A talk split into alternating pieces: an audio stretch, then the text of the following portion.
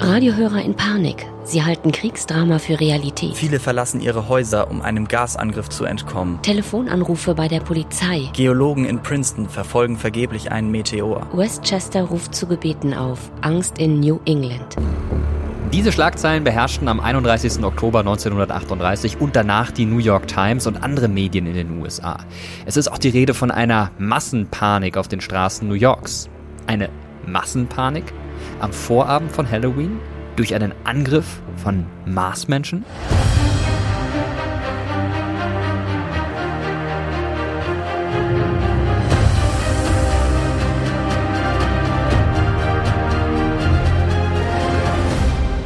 Ich bin Mirko Rotschmann, das ist Terra X Geschichte, der Podcast und in dieser Folge geht es um Fake News. Fake News, ein Begriff, der uns heute ständig begleitet. Frei übersetzt bedeutet das nichts anderes als Falschnachrichten, wobei ihr zu Recht jetzt die Frage stellen könntet, ja, und was sind Falschnachrichten? Worüber wir heute sprechen wollen, ist gezielte Desinformation, also falsche Informationen und Fakten, die ganz bewusst über Medien oder auch von Medien verbreitet werden. Damit sollen andere getäuscht und oft auch in ihrer Meinung oder in ihrem Handeln manipuliert werden. Aber was hat das jetzt mit dem 30. Oktober 1938 in New York zu tun, dass es auf den Straßen der Stadt angeblich zu einer Massenpanik gekommen sein soll? Um kurz nach acht wird an diesem Abend eine Konzertübertragung aus einem Ballsaal in New York im CBS Radio für eine vermeintliche Live-Berichterstattung unterbrochen. Der Moderator spricht mit einem Reporter vor Ort, der von einem Meteoriteneinschlag berichtet. Er spricht mit Augenzeugen. Dann sieht er einen vermeintlichen Außerirdischen und gerät in Panik.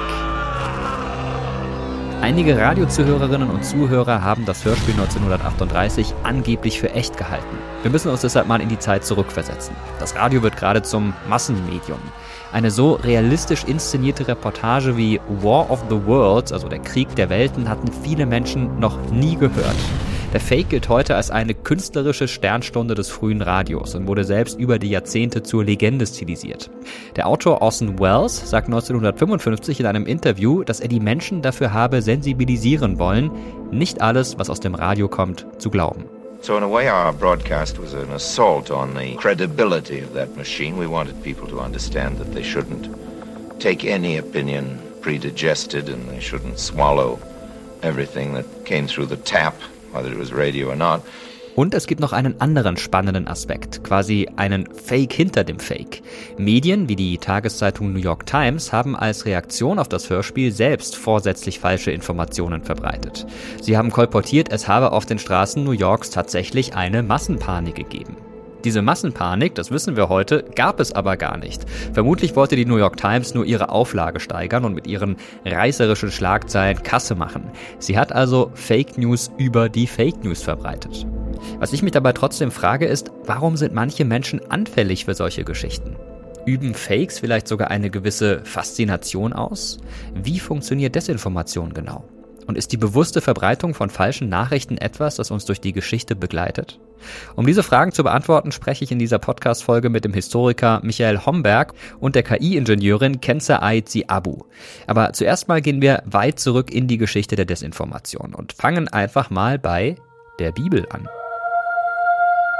Und die Frau nahm von seiner Frucht und aß, und sie gab auch ihrem Mann bei ihr, und er aß. Der Sündenfall.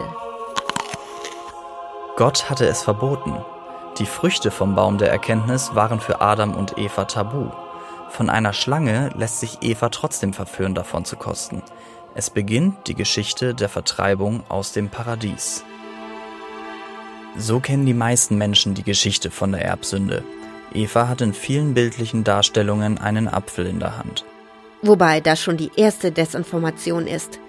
Das Wort Tapuach, das ist hebräisch für Apfel, taucht zum ersten Mal überhaupt im Hohelied Salomos auf, und zwar ganz am Ende der Bibel, und hat mit dem Sündenfall so gar nichts zu tun. Außerdem wusste Eva nachweislich nichts von dem Verbot Gottes. Adam hatte sie gar nicht darüber informiert. Dass Eva trotzdem für die Erbsünde verantwortlich gemacht wurde, geht auf die Interpretation einer einzigen Bibelstelle des Alten Testaments durch das Buch Sirach Ende des zweiten Jahrhunderts vor Christus zurück. Dort heißt es, Von einer Frau nahm die Sünde ihren Anfang, ihretwegen müssen wir alle sterben. Den Apfel, den Eva angeblich vom Baum der Erkenntnis pflückte, um ihn zu essen, den haben die Menschen im Mittelalter einfach dazu gedichtet. In unserer Podcast-Folge zum Thema Frieden, falls ihr den noch nicht gehört habt, hört da gerne mal rein, haben wir auch schon einmal über den ägyptisch-hethitischen Friedensvertrag gesprochen. Und vielleicht erinnert ihr euch noch daran, dass das der erste dokumentierte Friedensvertrag der Geschichte war. 1259 vor Christus haben ihn der ägyptische Pharao Ramses II. und der Hethiterkönig Hattuschili III. geschlossen. Ramses II. wollte ursprünglich die Hethiter besiegen. Bei der entscheidenden Schlacht bei Kadesh ging das ägyptische Militär aber leer aus. Es lief auf einen Waffenstillstand mit den Hethitern hinaus. Und was hat Ramses II. gemacht, um sein Gesicht zu wahren? Er hat sich trotzdem von seinen Untertanen als Sieger feiern lassen. Und den Friedensvertrag, der eigentlich ein Militärbündnis war, hat er einfach als Erfolg für sich verbucht und seine Niederlage vertuscht. Er hat gezielt Desinformationen verbreitet, um an der Macht zu bleiben. Dieser Friedensvertrag war also nicht nur der erste uns bekannte in der Geschichte, sondern hier ist belegt, dass ein Herrscher gezielt Desinformation verbreitet. Desinformation scheint sich also wie ein endlos langer roter Faden durch die Geschichte zu ziehen. Das Jahr 64 nach Christus. Rom brennt. Die ersten Flammen lodern in der Nähe des Circus Maximus auf. Zehn der 14 Stadtbezirke sind betroffen. Rund sechs Tage dauert das Inferno, bis eine Schneise die Flammen aufhalten kann. Ein Gerücht wird laut, Kaiser Nero habe die Stadt anzünden lassen. Mehr noch, während fast die ganze Stadt niederbrennt, soll er auf einer Bühne gestanden und dabei den Gesang vom Brand Trojas rezitiert haben. Gestreut wird das Gerücht vor allem von den Senatoren. Ihnen passt nicht, dass Nero beim Volk so beliebt ist. Seine künstlerische Art sei eines Kaisers nicht würdig, mäkeln sie. Kurz darauf verbreitet sich ein weiteres Gerücht. Die Christen seien es gewesen, für die Menschen der damaligen Zeit eine religiöse Sekte. Sie und nicht Nero hätten das Feuer in der Stadt gelegt. Dem Kaiser kommt dieses Gerücht gerade recht. Er lässt die Christen brutal verfolgen. Bis in die Neuzeit wird von christlichen Schriftstellern und Historikern deshalb hartnäckig die Geschichte überliefert, Nero habe Rom in Brand gesteckt. Heute sind sich Forschende nahezu einig, dass das Feuer durch Zufall beim Circus Maximus ausgebrochen sein muss. Durch die enge Bauweise der Holzhäuser im alten Rom habe es sich schnell verbreiten können. Auch das Mittelalter war voll von erfundenen Geschichten, die sich von Mund zu Mund verbreitet haben. Ähnlich wie heute stellten viele Menschen die News nicht in Frage. Und je öfter sie die gleiche Geschichte gehört haben, desto mehr haben sie die Menschen geglaubt. Ganz egal, ob sie wirklich gestimmt hat. Die Anführer der Juden ergriffen plötzlich den jungen William, der sein Abendessen zu sich nahm, und misshandelten ihn auf schreckliche Weise. Diese Geschichte stammt von Thomas von Monmouth. Doch sie ist ein Fake. Der walisische Benediktinermönch hat den jüdischen Ritualmord einfach erfunden. Monmouth hat die Geschichte im Jahr 1150 aufgeschrieben und ausgeschmückt. Angeblich träfen sich die Juden jedes Jahr aufs Neue im südfranzösischen Narbonne. Dort würden sie entscheiden, wo das nächste christliche Kind auf grausame Weise ermordet wird. So ging denn der glorreiche Knabe und Märtyrer Christi, Wilhelm, gekrönt mit dem Blut eines glorreichen Martyriums in das Reich der Herrlichkeit in der Höhe ein, um ewig zu leben. Diese gezielte Desinformation verbreitet sich als sogenannte Ritualmordlegende von England aus über ganz Europa. Im 14. und 15. Jahrhundert werden Druckgrafiken über die Legende angefertigt. In den Kirchen schüren die Pfarrer in ihren Predigten den Hass auf die Juden. Immer wieder kommt es zu falschen Verdächtigungen gegen Juden, Ritualmorde begangen zu haben. Der Historiker Venitius Freitas kennt sich mit der Ritualmordlegende so gut aus wie kaum ein anderer. Er hat zu den Hintergründen geforscht, warum der britische Benediktinermönch Thomas von Monmouth im 12. Jahrhundert diese Fake News in die Welt gesetzt hat. Er wollte nicht nur sagen, dass dieses Kind von den Juden umgebracht wurde, sondern auch, dass die Juden haben einen Plan für die ganze Welt, um christliche Kind umzubringen jedes Jahr. Und das ist die Desinformation dabei. Und diese Desinformation hat sich verbreitet in die damalige Chroniken und auch die damalige Predigten. Im Jahr 1144 hatte es anscheinend tatsächlich in Norwich einen Mord an einem kleinen Jungen gegeben. Man wusste nur nicht, wer den Jungen umgebracht hatte. Thomas von Monmouth kam einige Jahre später in die Stadt. Als die Menschen ihm die Geschichte erzählten, wollte er den Mord unbedingt aufklären und den Jungen heilig sprechen. Dafür brauchte er eine gute Geschichte.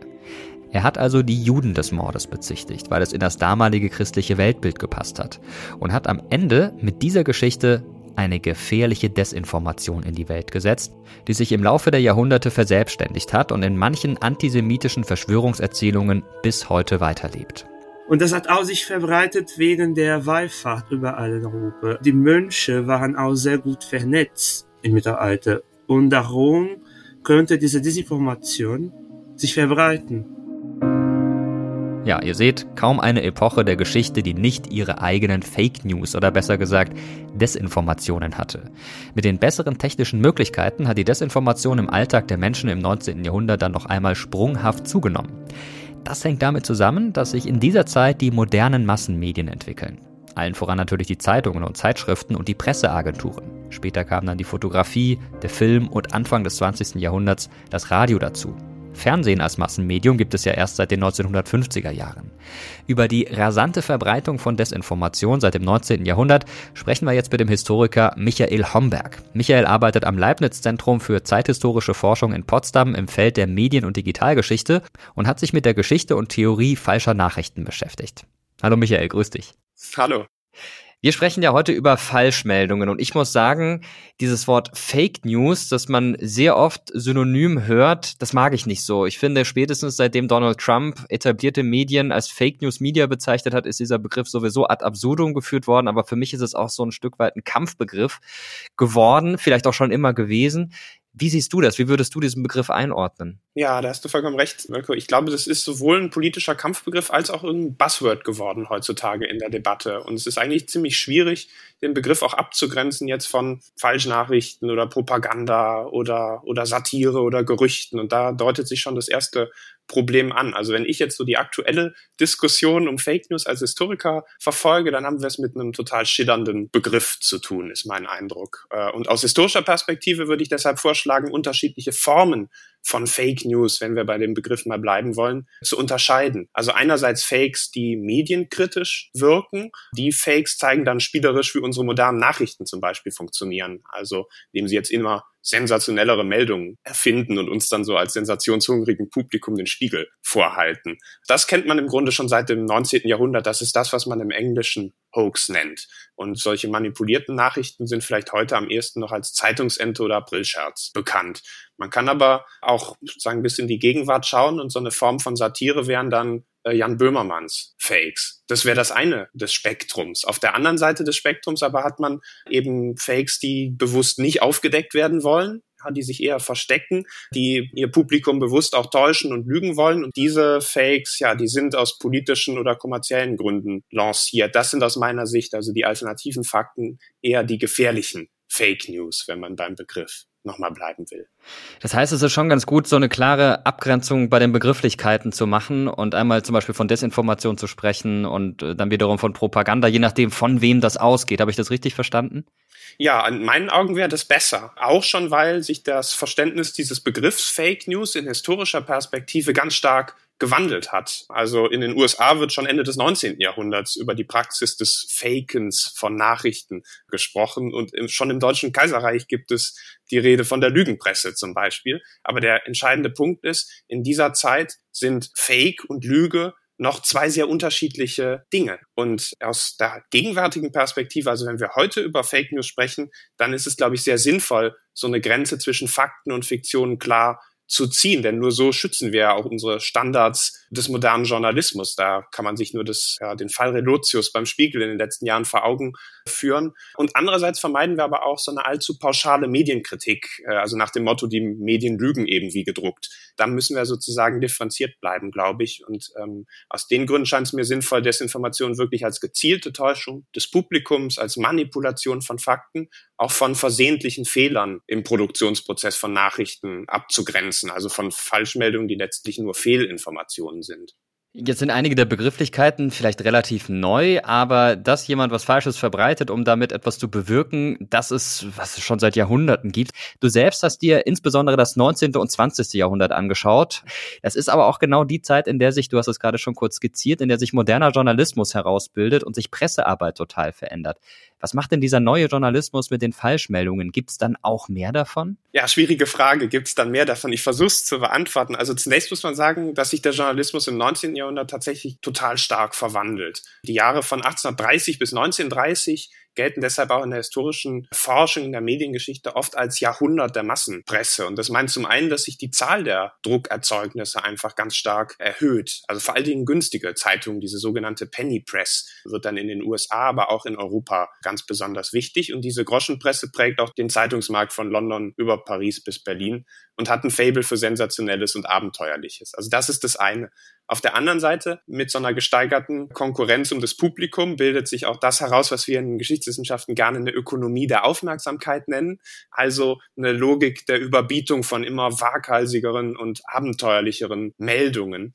Und die ja, werden dann in ganz vielfältigen Formen von Zeitungen, von der politischen Presse über einen Lokalanzeiger bis zum Boulevard verbreitet. Also vieles im Umbruch. Und dann wird es im Grunde noch komplizierter. Es wird alles noch überlagert vom Siegeszug neuer Medien, also von der Fotografie und vom Film, genau in diesen Jahren, spätes 19., frühes 20. Jahrhundert. Die gelten dann nämlich auch ganz schnell als so neue Beglaubigungsmedien. Das Vertrauen ins Foto ist extrem groß zu Beginn. Und gleichzeitig muss man sagen, ergeben sich gerade da wieder neue Möglichkeiten der Manipulation.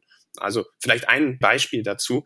Ein Klassiker der Bildmanipulation ist die Aufnahme einer berühmten Rede Lenins vor dem Bolschoi-Theater in Moskau äh, aus dem Jahr 1920. Neben Lenin sind so weitere Revolutionäre wie Leo Trotzki oder Lev Kamenev auf dem Podium vor den Rotarmisten abgebildet. Und als Trotzki und Kamenev dann unter Stalin in Ungnade fallen, werden sie kurzerhand aus dem Bild entfernt, also dank Retuschierpinsel. Und äh, solche Fälle werden dann später besonders ja, berühmt, weil sie ja auch das Vertrauen in dieses neue, vermeintlich objektive Medium Foto erschüttern. Also man könnte kurz sagen, ne, neue Medien bringen auch neue Techniken des Fakens, neue Formen des Fakes hervor. Und gleichzeitig ist nicht jede Manipulation auch ein Fake. Auch das lernt man in dieser Phase Ende des 19. oder zu Beginn des 20. Jahrhunderts. Dafür kann man den Fall des, des frühen Films zum Beispiel heranziehen. Da sind die Dinge im Grunde noch komplizierter, denn da musste man schon aus technischen Gründen historische Ereignisse ja in der Regel im Studio nachdrehen. Also solche Nachrichtenfilme oder Newsreels, wie das dann hieß, die waren in der Regel nachgestellt und neu inszeniert, ohne dass es deswegen zu Skandalen gekommen wäre, etwa im Spanisch-Amerikanischen Krieg 1898. Und das zeigt letztlich, was als authentisch empfunden wurde, das hängt auch von Sehgewohnheiten ab. Auch die Bilder aus dem Ersten Weltkrieg, die man heute sieht, die bewegten Bilder, die sind fast alle inszeniert, werden aber gerne in Dokumentationen verwendet als Originalmaterial von den Kriegsschauplätzen. Aber das war technisch gar nicht so einfach möglich, im Schützengraben zu drehen. Hat man aber irgendwie vergessen inzwischen, ähm, habe ich zumindest den Eindruck. Du hast gerade schon vom objektiven Journalismus gesprochen, der sich herausgebildet hat in der Zeit, so ungefähr Mitte des 19. Jahrhunderts ging es da los. Seit wann gibt es den denn konkret und wer steht für diesen objektiven Journalismus und was kennzeichnet den? Ja, also die Vorstellung dieses objektiven Journalismus einmal in Anführungszeichen ist tatsächlich ein Kind des 19. Jahrhunderts, kann man sagen. Wichtiger Hintergrund der Auseinandersetzung um diese Prinzipien journalistischer Praxis ist, dass es ab 1850, du hast es gesagt, in Europa und den USA zu einer Professionalisierung im Feld des Journalismus kam. Und dabei setzen sich dann auch bestimmte Qualitätsmerkmale und ja Standards empirisch-faktischer Beglaubigung durch. Also allen voran das Prinzip der Faktentreue und der Anspruch, ja, sich als Journalist eben keiner bestimmten Partei zuzuschlagen, sondern die Ereignisse möglichst objektiv zu berichten und durch mehrere ja voneinander auch unabhängige geprüfte Quellen abzusichern. Dazu gehört aber auch, dass man zum Beispiel Quellenangaben und Autorensignaturen abdruckt oder Anführungszeichen bei direkten Zitaten setzt. Also solche Richtlinien zur Produktion verlässlicher Meldungen werden schon Ende des 19. Jahrhunderts in Handbüchern und Ethikkodizes festgeschrieben. Und Falschmeldungen stehen gerade diese Regelsysteme im Grunde in Frage. Man könnte sagen, die untergraben dann diese neue Glaubwürdigkeit der Medien, auch deshalb wurde so, so hitzig gestritten, im Grunde das ganze 19. Jahrhundert lang. Und vielleicht äh, zeigt es gerade, äh, wie lange darüber gestritten wurde, was als Fakt gilt, wenn man sich den Fall von Edgar Allan Poe zu Beginn des 19. Jahrhunderts nochmal dagegen anschaut. Poe hat in der New York Sun einige Artikel über ja frei erfundene, muss man sagen, sensationelle wissenschaftliche Entdeckungen geschrieben, die die Presse in Atem äh, hielten und in deren Folge dann auch erbittert darüber gestritten wurde, ob so ein Artikel denn wahr sein und so eine Berichterstattung zulässig sein könne. Dabei zeigen im Grunde Postfaktenexperimente vor allem eins, die Grenze zwischen Literatur und Journalismus ist zu Beginn des 19. Jahrhunderts noch viel mehr im Fluss als am Ende. Ein ganz gutes Beispiel dafür ist ja das berühmte Hörspiel von Orson Welles, War of the Worlds, würde ich jetzt zumindest sagen. Manche Menschen haben anscheinend nach dem Hörspiel gedacht, Außerirdische landen tatsächlich auf der Erde und die Zeitungen haben einen Tag später geschrieben, es hätte eine Massenpanik gegeben, haben wir vorhin ja schon drüber gesprochen. Also eine Falschmeldung zur Falschmeldung. Tatsächlich gehen wir heute davon aus, dass dieses Radioprogramm, das Orson Welles gedreht hat 1938 im US-Radio, ein Hörspiel über eine Invasion der Marsmenschen, dass das keine Massenpanik auslöste. Und trotzdem wird betont, dass es schon weite Kreise gezogen hat. Die Einschaltquote war aber einfach sehr gering. Äh, bei zwei bis drei Prozent Einschaltquote ist eine Massenpanik schwer erreichbar. Erstaunlich an dem Wells-Beispiel ist, dass er im Grunde ja 100 Jahre nach Poe nochmal Erfolg hat mit ja so einer Fiktion aus dem Geiste der Medien.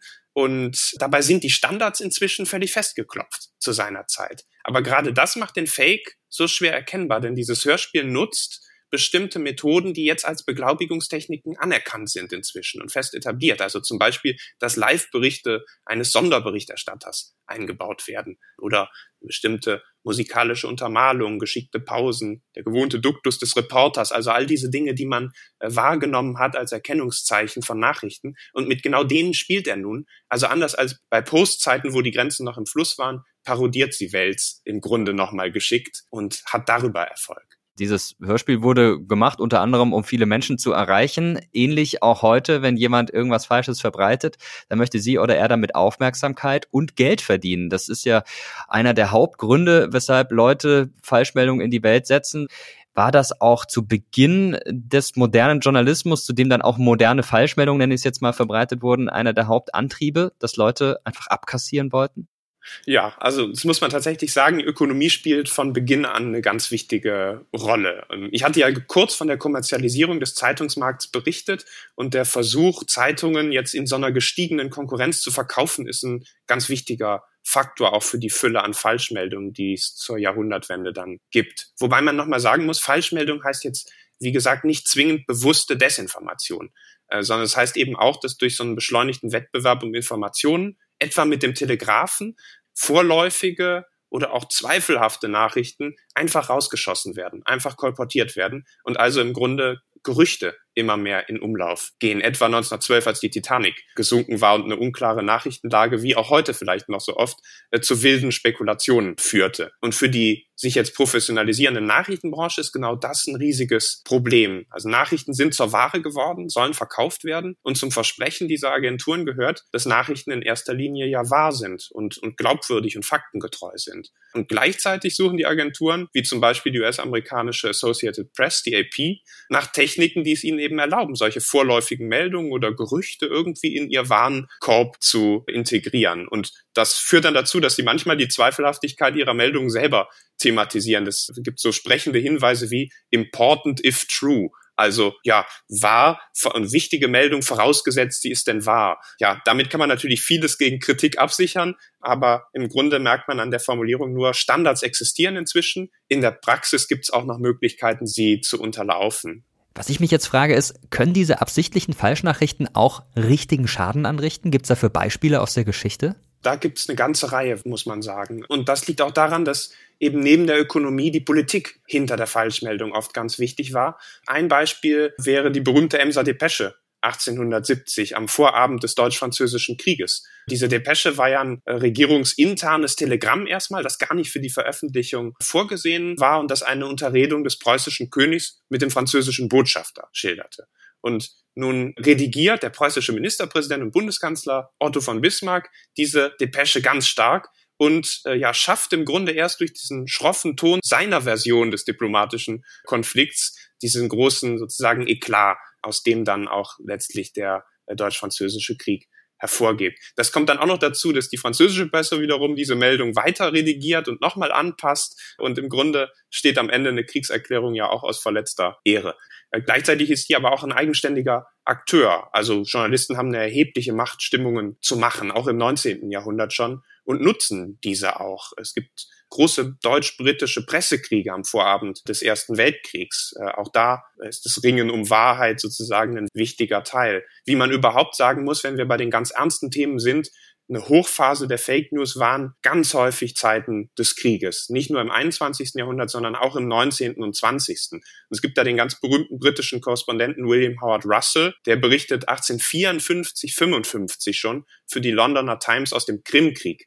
Und bereits dieser Krieg auf der Krim ist ein Krieg der Worte und der Bilder, also ein spektakuläres Medienereignis dieser Jahre. Und da entsenden alle großen Zeitungen ihre Korrespondenten, alle Nachrichtenagenturen berichten. Alle sind im Grunde auf der Jagd nach Exklusivmeldungen.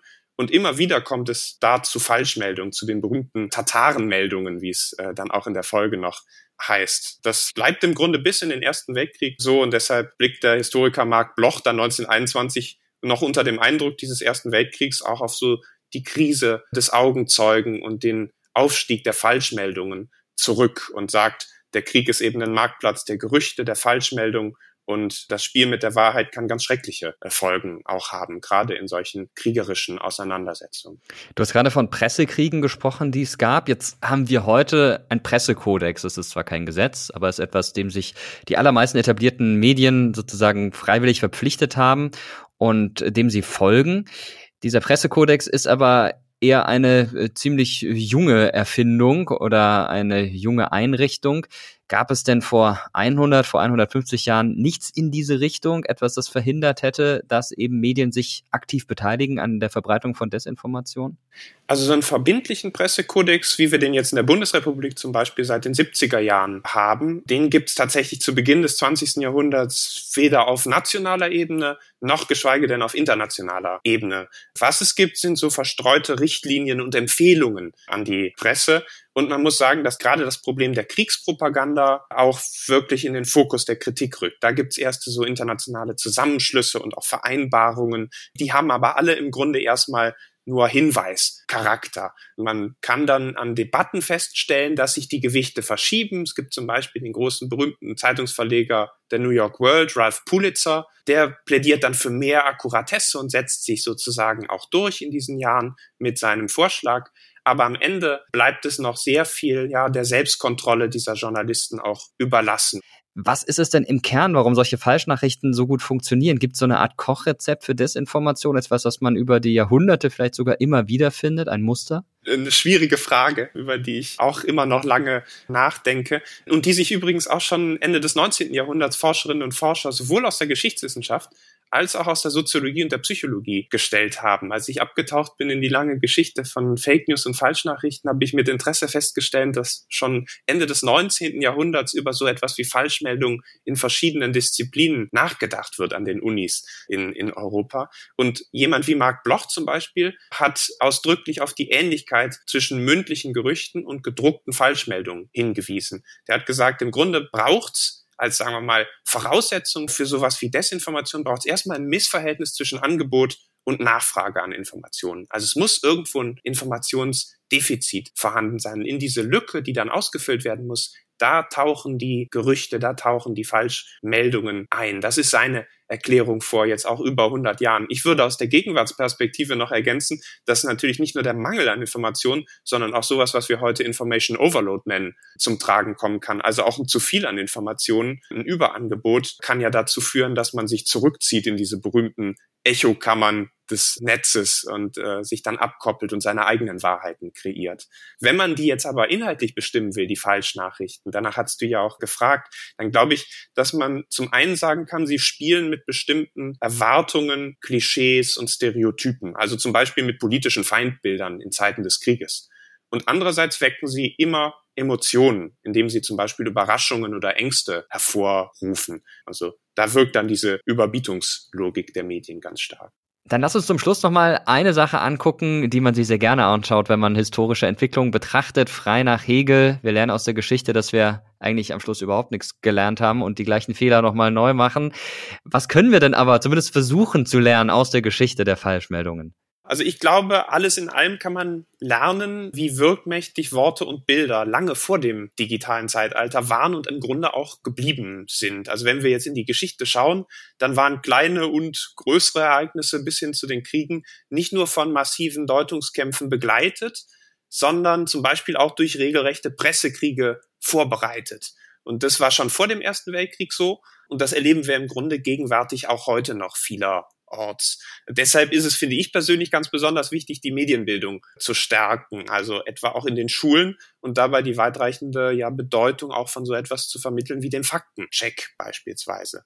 Dass wir inzwischen nämlich verbindliche Standards im Journalismus haben, die regeln, wie eine gute und faktengetreue Berichterstattung auszusehen hat und gleichzeitig Institutionen die ähm, Vergehen sanktionieren, wenn mal Grenzen überschritten werden. Das haben wir bis zu einem gewissen Grad auch den Vorkämpfern des modernen Journalismus im 19. und frühen 20. Jahrhundert zu verdanken. Und heute setzen sich dann Journalisten bei Reporter ohne Grenzen in aller Welt für die Pressefreiheit ein. Im 19. Jahrhundert, also in der Zeit, in der Zensur auch bei uns in Europa noch ganz üblich war, haben allerdings bereits Redakteure und Korrespondenten dann in Zeitungen und Nachrichtenagenturen hierzulande um die Pressefreiheit und die Wahrheit gerungen und zur Ausbildung einer kritischen Öffentlichkeit, würde ich behaupten, beigetragen.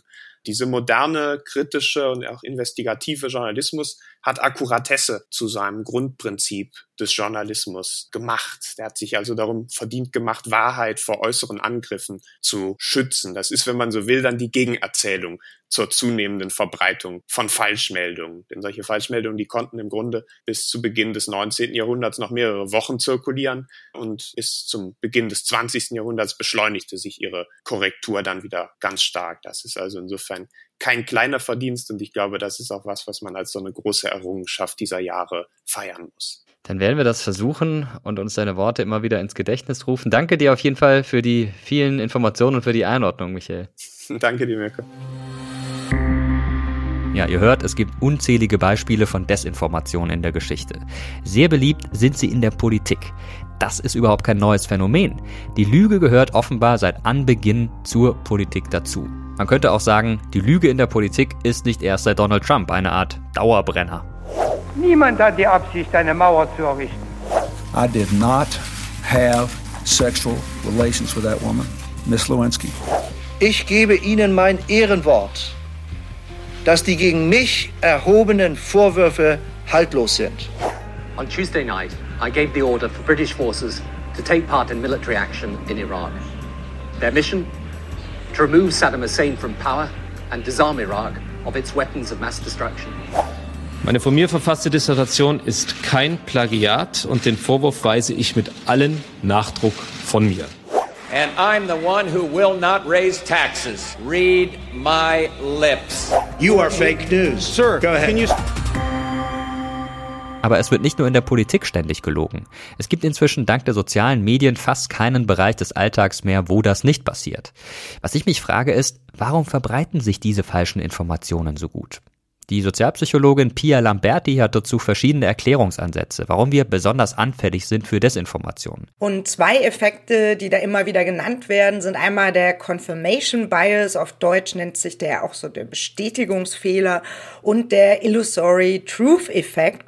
Beim Confirmation Bias geht es darum, dass Menschen Informationen so auswählen, erinnern und interpretieren, dass sie die eigenen Erwartungen erfüllen. Also dass man eher Dinge glaubt, die eben zur eigenen Haltung passen und dadurch eben auch Dinge glaubt, die nicht stimmen, die falsch sind, die eben Teil von Desinformationskampagnen sind. Beim Illusory Truth Effect ist es so, dass Menschen Dinge für wahre halten, wenn sie die immer wieder hören. Also das geht deswegen auch bei Desinformation nicht nur darum, dass die einmal geteilt wird, sondern eben durch diese mehrfache Verbreitung halten Menschen Dinge für wahrer. Man könnte also sagen, je öfter eine Lüge wiederholt wird, desto eher glauben die Menschen sie auch. Und dieses ständige Wiederholen, das ist durch die sozialen Medien heute viel einfacher geworden als noch vor 20, vor 30 Jahren. Wenn ich ständig und überall von einem, keine Ahnung, fliegenden Spaghetti-Monster oder von Einhörnern höre und lese, dann gibt es das für mich am Ende wirklich. Nee, ist natürlich Quatsch. Wir gucken ja alle kritischer, wenn etwas uns wirklich unplausibel erscheint. Also wenn ich jetzt behaupte, an meinem Fenster fliegen Einhörner vorbei, dann denkt man sich, naja, das stimmt nicht. Wenn ich äh, aber etwas sage, was total glaubhaft wirkt, dann guckt man nicht mehr so genau hin. Das heißt, solche Verzerrungen betreffen uns alle. Wir sind alle nur Menschen. Wir haben alle nicht immer die Zeit, Sachen systematisch zu verarbeiten und deswegen gehört es dazu, nicht nur bei den anderen zu gucken, sondern eben auch gerade bei sich selber. Für Pia Lamberti ist Desinformation ein gesellschaftliches Problem. Man kann psychologisch ganz gut erklären, warum sich genau solche Informationen verbreiten. Und es gibt Menschen, die genau das nutzen, um gezielt Desinformation zu verbreiten und andere damit zu verunsichern.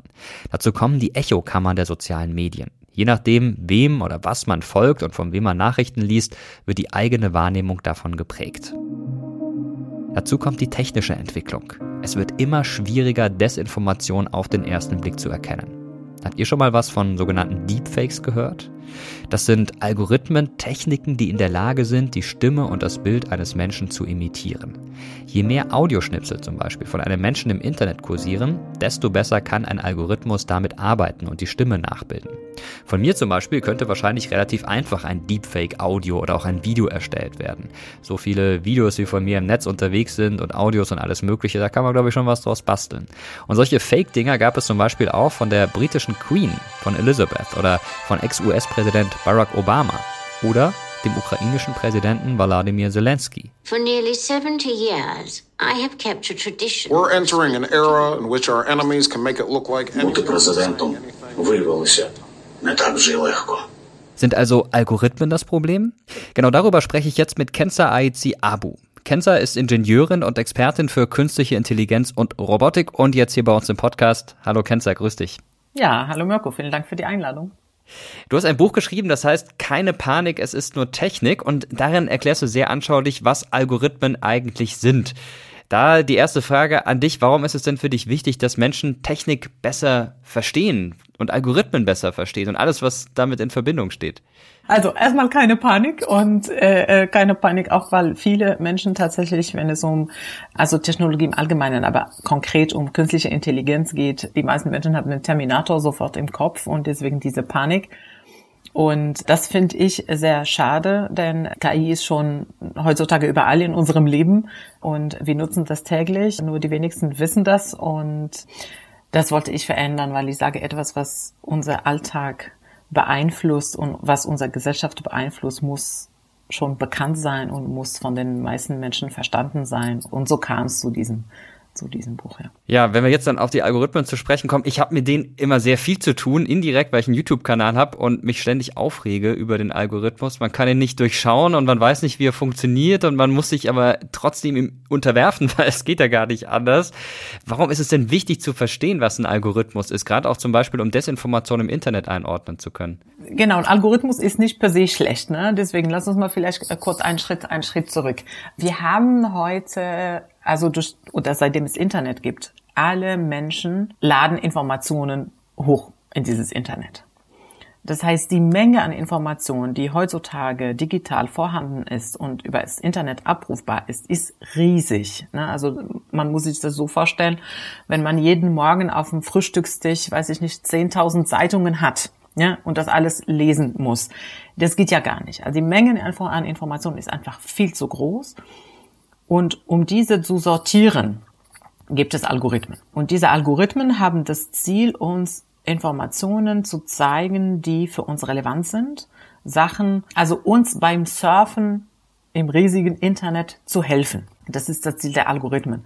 Ne, dass man nicht durch alle 10.000 Zeitungen blättern muss, sondern der Algorithmus sagt mir, hm, okay, ich glaube, ich kenne dich gut, ich habe gesehen, was du klickst und was du nicht klickst, wie du dich verhältst im Netz. Also das wird dich mit x Prozent Wahrscheinlichkeit interessieren und das mit y Prozent Wahrscheinlichkeit weniger interessieren und der zeigt mir dann nur noch das, was mit hoher Wahrscheinlichkeit mich interessiert. Also das ist das Ziel der Algorithmen ist ja erstmal was Positives tatsächlich und logischerweise ohne Algorithmen funktioniert es nicht. Was mich so ein bisschen ärgert an den Algorithmen ist, dass sie so undurchschaubar sind und dass die Plattformen, die die Algorithmen benutzen, äh, damit auch sehr intransparent umgehen. Eine Forderung gibt's ja schon länger, war jetzt auch im Wahlprogramm einiger Parteien bei der letzten Bundestagswahl gestanden, man sollte Algorithmen transparent machen. Geht das denn überhaupt? Das geht technisch schon, klar. Es ist auch nicht so, dass alle Algorithmen intransparent sind. Ne? Also vieles ist schon erklärbar, vieles können die Unternehmen auch transparent darstellen. In anderen Fällen ist es nicht so, weil das, was der Algorithmus tut, ist genau das Geschäftsgeheimnis des Unternehmens. Beziehungsweise dahinter versteckt sich das Geschäftsmodell des Unternehmens. Und deswegen wollen sie das natürlich nicht transparent machen, weil sie darauf aufbauen, wenn Algorithmus so gut funktioniert, dass die Menschen sich länger auf dieser Webseite aufhalten, damit man mehr Werbung sieht oder mehr Daten über die Menschen sammelt, dann wollen sie natürlich nicht verraten, wie das, äh, wie das alles funktioniert. Aber also zu 100 Prozent intransparent ist es auch nicht. Wenn man recherchiert, findet man schon Informationen darüber, also ne, so dein Beispiel mit YouTube, mit dem äh, äh, YouTube-Algorithmus, ne, du willst natürlich schon, dass deine Videos angeklickt werden, angeschaut werden von Menschen und die Logik dahinter verändert sich regelmäßig, weil der Algorithmus ja auch lernt. Aber du findest sicherlich ein paar Tipps ne, von der Plattform, wie du deine Videos so gestaltest, dass sie vom Algorithmus schnell gefunden werden und hoch platziert werden. Jetzt äh, sprechen wir in dieser Folge ja über Desinformation, über Falschmeldungen. Da spielen Algorithmen eine Rolle, da spielen aber auch andere Aspekte eine Rolle. Zum Beispiel Social Bots, die bei Twitter oder auf anderen Plattformen Dinge teilen, Meinungen teilen, anderes, die aber gar nicht von Menschen stammen, vielleicht ursprünglich mal von Menschen formuliert wurden, aber dann hundertfach oder tausendfach reproduziert werden und auch Desinformationen enthalten. Wie viel von dem, was wir tagtäglich so in sozialen Netzwerken sehen, stammt stammt denn wirklich von Menschen und wie viel stammt von Bots? Desinformationen entstehen ja nicht durch die Algorithmen, sondern hinter einer Desinformation steckt immer ein Mensch, der eine böse Absicht hat. Meistens aus politischen Gründen oder äh, wirtschaftliche Gründen und dieser Mensch entscheidet sich dafür, eine falsche Nachricht zu verteilen, die also meistens auch starke Emotionen beinhaltet, weil immer wenn man starke Emotionen bei Menschen antriggert, ist die Reaktion auf diese Nachricht sehr, sehr hoch. Und diese Emotionen, die können natürlich Freude sein, Trauer, Wut. Also gerade Wut verursacht ganz viele Klicks. Und deswegen werden die Nachrichten so verfasst, dass sie äh, viele Reaktionen von Menschen verursachen. Und das ist sozusagen der, der eine Teil einer falsche Nachricht oder Desinformation, sage ich mal, dass man sich von psychologischen Methoden auch oder psychologischen Methoden nutzt, damit die Reaktion der Menschen hoch ist. Und der andere Teil sind die technische Lösungen. Und hier kommen die Social Bots, die du auch erwähnt hast, die auch von Menschen programmiert werden, um solche Nachrichten schneller zu verteilen. Und in der Kombination führt das hinzu, dass diese Informationen halt viral gehen, ne, weil die Wahrscheinlichkeit, dass die Menschen darauf reagieren, sehr hoch ist, plus die Vervielfachung der Verteilung durch Bots auch ermöglicht wird. Und dann kommt wieder der andere Effekt, ne? wenn die Menschen solche Informationen sehen und viele Menschen das sehen, irgendwann bestätigt sich das bei uns, naja gut, wenn das überall, ne, wenn diese Nachricht überall ist, dann muss sie schon wahr sein. Ne? Es ist wie so ein bisschen diese selbsterfüllende Prophezeiung. Es wird ja dann in diesem Zusammenhang auch immer wieder der Ruf laut, die Plattformen sollen was unternehmen, die sollen das regulieren, die sollen eingreifen, dass Desinformationen sich nicht verbreiten, dass auch Social Bots diese Verbreitung nicht fördern können. Geht das denn überhaupt? Und wenn ja, wie können die Plattformen das machen mit künstlicher Intelligenz? Wie erkennt man Falschmeldungen? Ja, ja, das ist tatsächlich, es ist schon relativ komplex. Ne? Falschmeldungen sind auch schwer zu identifizieren. Man muss den Kontext gut erkennen, also man muss den Inhalt verstehen. Man muss natürlich eine Validierung dessen auch machen, also sowohl Quellen prüfen, woher kommt diese Information, als auch von wem, wer hat sie geschrieben, ne? Es sind viele Sachen, die man, die man prüfen muss. Und das andere ist der Inhalt. Und ein Inhalt zu prüfen ist auch nicht einfach. Ne? Das heißt, die KI muss das geschriebene Wort verstehen und das gegen bestehende Quellen vergleichen. Und dann so eine Wahrscheinlichkeit wird eine KI beantwortet nie die Frage mit Ja oder Nein. Eine KI ist ja ein statistisches Verfahren. Das, was tut, ist die ganze Zeit berechnen, wie Wahrscheinlichkeit ist es, dass diese Information falsch oder richtig ist. Und wenn die Wahrscheinlichkeit sehr hoch ist, dann gehen wir davon aus, also ich sage mal über 90 Prozent, da geht man davon aus, okay, das muss schon stimmen. Und wie gesagt, dieser Inhalt zu prüfen, dass es richtig ist oder nicht, ist gar nicht so einfach, weil auch ein Mensch kann es nicht sofort feststellen, stimmt diese Nachricht oder nicht.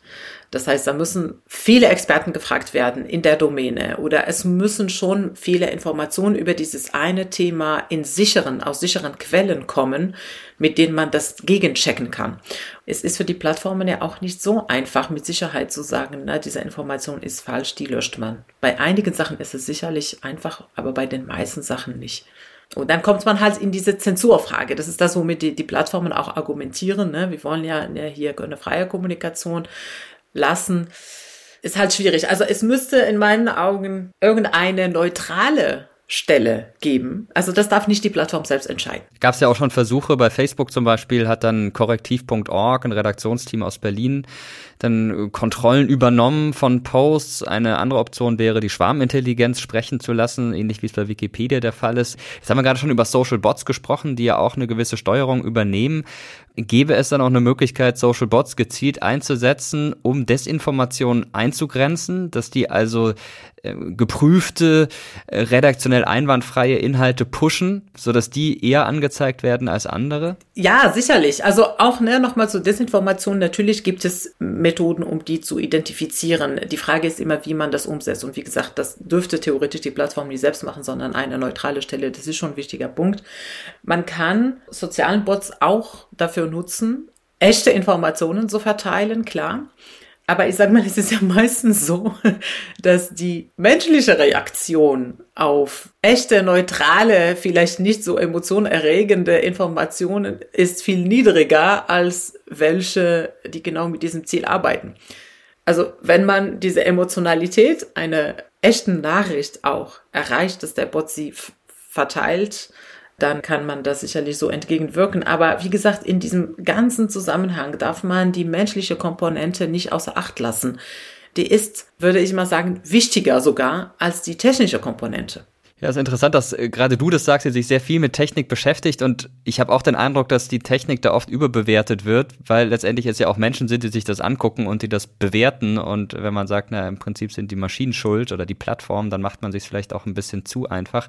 Trotzdem da nochmal angeknüpft die Frage, welche Verantwortung haben denn große Tech-Konzerne wie Google oder Facebook, was Desinformation angeht und was auch das Stoppen von Desinformation angeht? Also ich sag mal, die Unternehmen haben immer eine gesellschaftliche Verantwortung, egal, egal was sie machen. In meinen Augen ist das Geschäftsmodell bei vielen Plattformen einfach das Falsche. Und ich fände es aber nicht das Richtige, dass man sagt, sie sollen dafür sorgen, dass Fake News nicht verbreitet werden, weil auch hier würden wir von deren Meinung abhängen, die wiederum mit deren Geschäftsmodell zu tun hat. Ne? Deswegen es ist schon wichtig, dass die Kontrollinstanz von woanders kommt und nicht von derselben Firma. Ne? Deswegen diese, diese, diese neutrale Stelle. Ich meine, bei anderen, bei traditionellen Geschäftsmodellen kennen wir das so. Es gibt ein, eine Regulierung, es gibt ein Gesetz und dann es gibt eine Durchsetzung von diesem Gesetz. Bei den Plattformen ist die Regulierung leider immer noch sehr, sehr, die läuft hinterher und es ist ja wenig reguliert. Und das ist das, was man sich anschauen muss. Und viele Geschäftsmodelle sind einfach ja, falsch und wir sehen, das sind Gelddruckmaschinen, sag ich mal, aber dass sie viel breitere Konsequenzen haben, als man vorher gedacht hat. Und auch hier, es war nicht von Anfang an mit dieser Absicht gebaut, sondern deswegen meine ich, der Faktor Mensch ist wirklich nicht zu unterschätzen. Ne? Also die Plattformen wurden mit einem Ziel gebaut und dann wurden sie so benutzt und es scheint jetzt so ein bisschen schwierig aufzuhalten und das kann man in meinen Augen nur mit einer Regulierung aufhalten. Regulierung heißt also, wir brauchen entsprechende Gesetze, die da eingreifen? Ja, also Netzpolitik und ja, also so Gesetze, die digitale Geschäftsmodelle regulieren. Jetzt haben wir noch über eine Sache gar nicht gesprochen, gerade wenn wir beim Thema Mensch sind und Menschen, die sich als Menschen präsentieren, aber vielleicht gar keine sind. Es geht um Deepfakes. Also man hat den Eindruck, man sieht da eine ganz normale Person, die etwas erzählt. In Wirklichkeit ist es aber konstruiert das ist zwar irgendwann mal die Person gewesen, aber so verfremdet, äh, dass sie ja in einem völlig neuen Kontext erscheint. Gerade kürzlich ein Beispiel, da ist angeblich Vitali Klitschko, Bürgermeister von Kiew, aufgetaucht in der Telefonkonferenz, einmal mit der regierenden Bürgermeisterin von Berlin, mit dem Bürgermeister von Wien und von Madrid und alle drei haben gedacht, sie sprechen da tatsächlich mit Klitschko, war aber gar nicht so. Man weiß bis jetzt noch nicht, ob das wirklich ein Deepfake war oder eine montierte Aneinanderreihung von einzelnen Videosequenzen, aber trotzdem wurden da offensichtlich ranghohe Politiker getäuscht.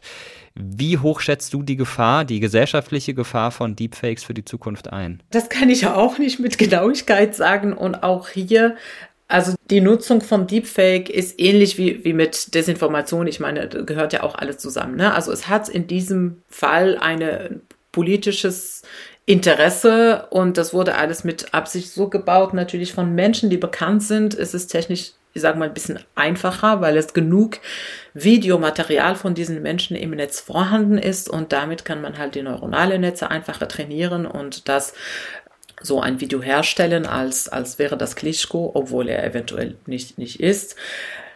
Das zu erkennen, also für ein trainiertes Auge, sage ich mal, scheint es doch möglich zu erkennen, weil es Unterschiede gibt zwischen das Hauptgesichts und, und die anderen Bestandteile vom Video. Ne? Also da, da kann man schon auf ein paar Merkmale achten.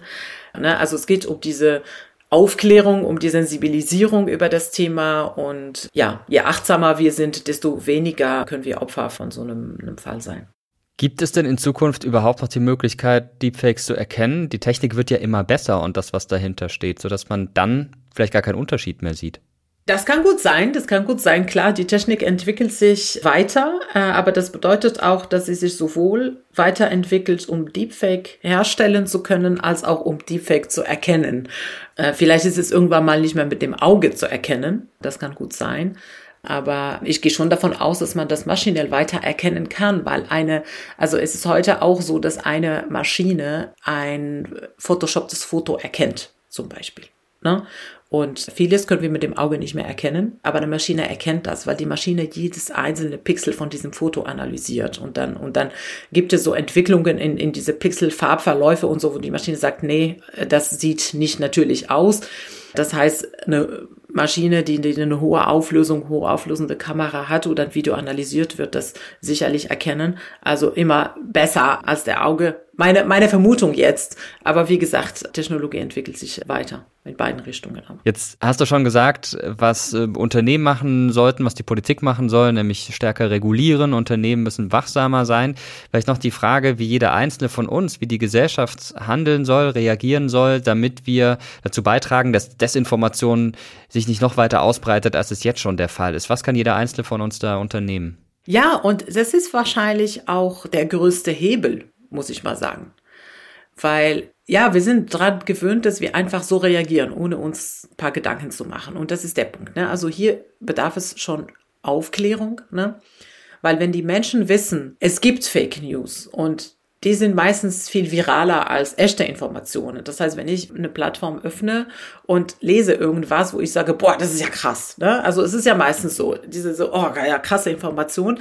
Da muss man vielleicht kurz durchatmen und überlegen, hm, aber kann es wirklich stimmen? Wer hat das geschrieben? Von wem kommt diese Information? Wer hat sie retweetet wird, das jetzt in Twitter ist sozusagen. Ne? Und wenn das alle nur irgendwelche kryptische Namen sind, also keine echten Vor- mit Nachnamen mit einem Foto von einer Person, dann ist die Wahrscheinlichkeit schon sehr hoch, dass es eine falsche Nachricht ist. Also einfach diese kurze Haltemoment und überlegen, kann das wirklich sein? Und vielleicht kurz mal recherchieren, bevor man sofort likes oder retweetet.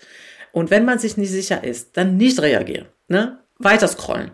Da sind schon mal kleine Maßnahmen, die aber in der Masse schon dazu führen, dass diese Informationen weiterverbreitet werden oder nicht. Ne? Also man kann, wie gesagt, regulieren, man kann Fake News auch automatisch suchen und, und, und stoppen. Aber viel effizienter in meinen Augen ist es, wenn die Masse an Menschen, das sind ja Milliarden Menschen, die jeden Tag solche Nachrichten lesen, wenn sie ein bisschen mehr kurz überlegen, was ist das und, und kann es richtig sein oder nicht. Jetzt wollen wir zum Schluss vielleicht noch ein bisschen philosophisch werden. Der deutsch-österreichische Philosoph und Technikkritiker Günther Anders, der hat schon 1956 in seinem Buch Die Antiquiertheit des Menschen etwas geschrieben, das auch heute noch Gültigkeit besitzt, nämlich, Zitat, dass wir der Perfektion unserer Produkte nicht gewachsen sind.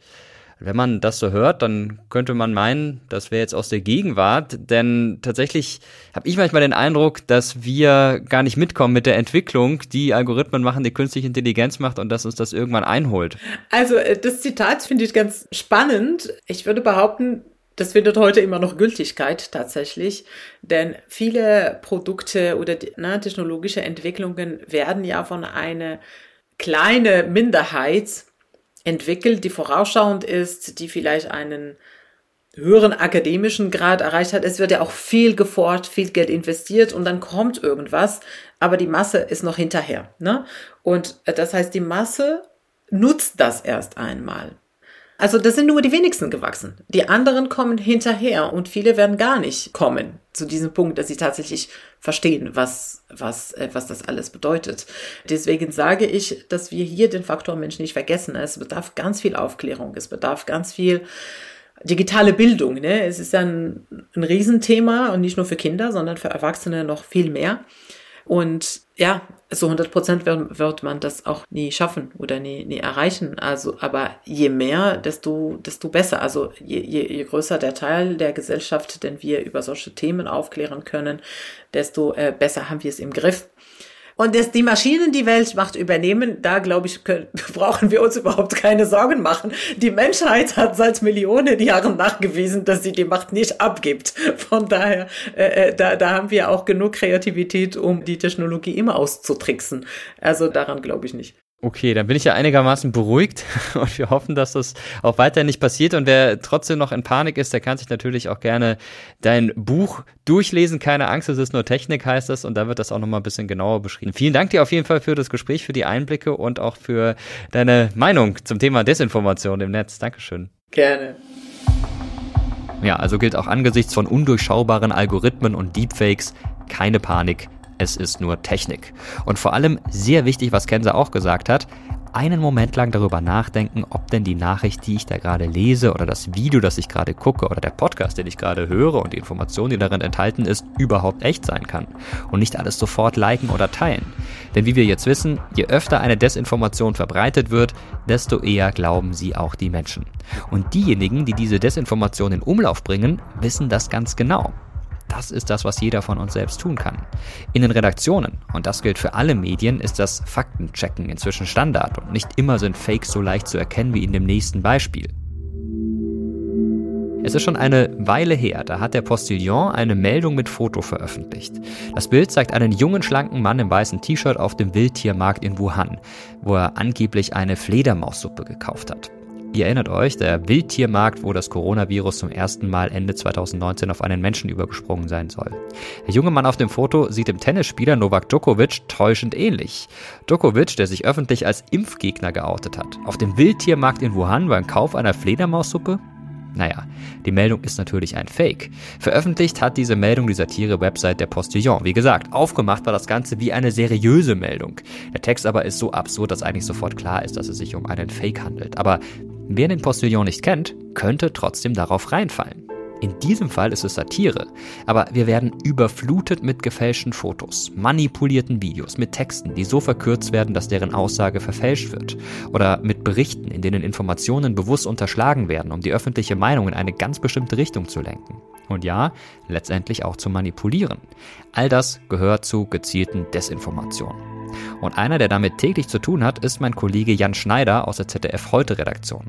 Er gehört zu einem fünfköpfigen Team, das seit Februar 2020 den Falschnachrichten auf der Spur ist. Zum einen hat sich natürlich die Schlagzahl an Nachrichten hat sich total beschleunigt. Also es gibt viel mehr Nachrichten. Wir machen das natürlich vereinzelt auch, wenn wir äh, Interviews zum Beispiel im Programm haben und da fällt eine Aussage, wo wir sagen, stimmt das wirklich? Dann, dann gehen wir dem nochmal nach und machen dann da einen Faktencheck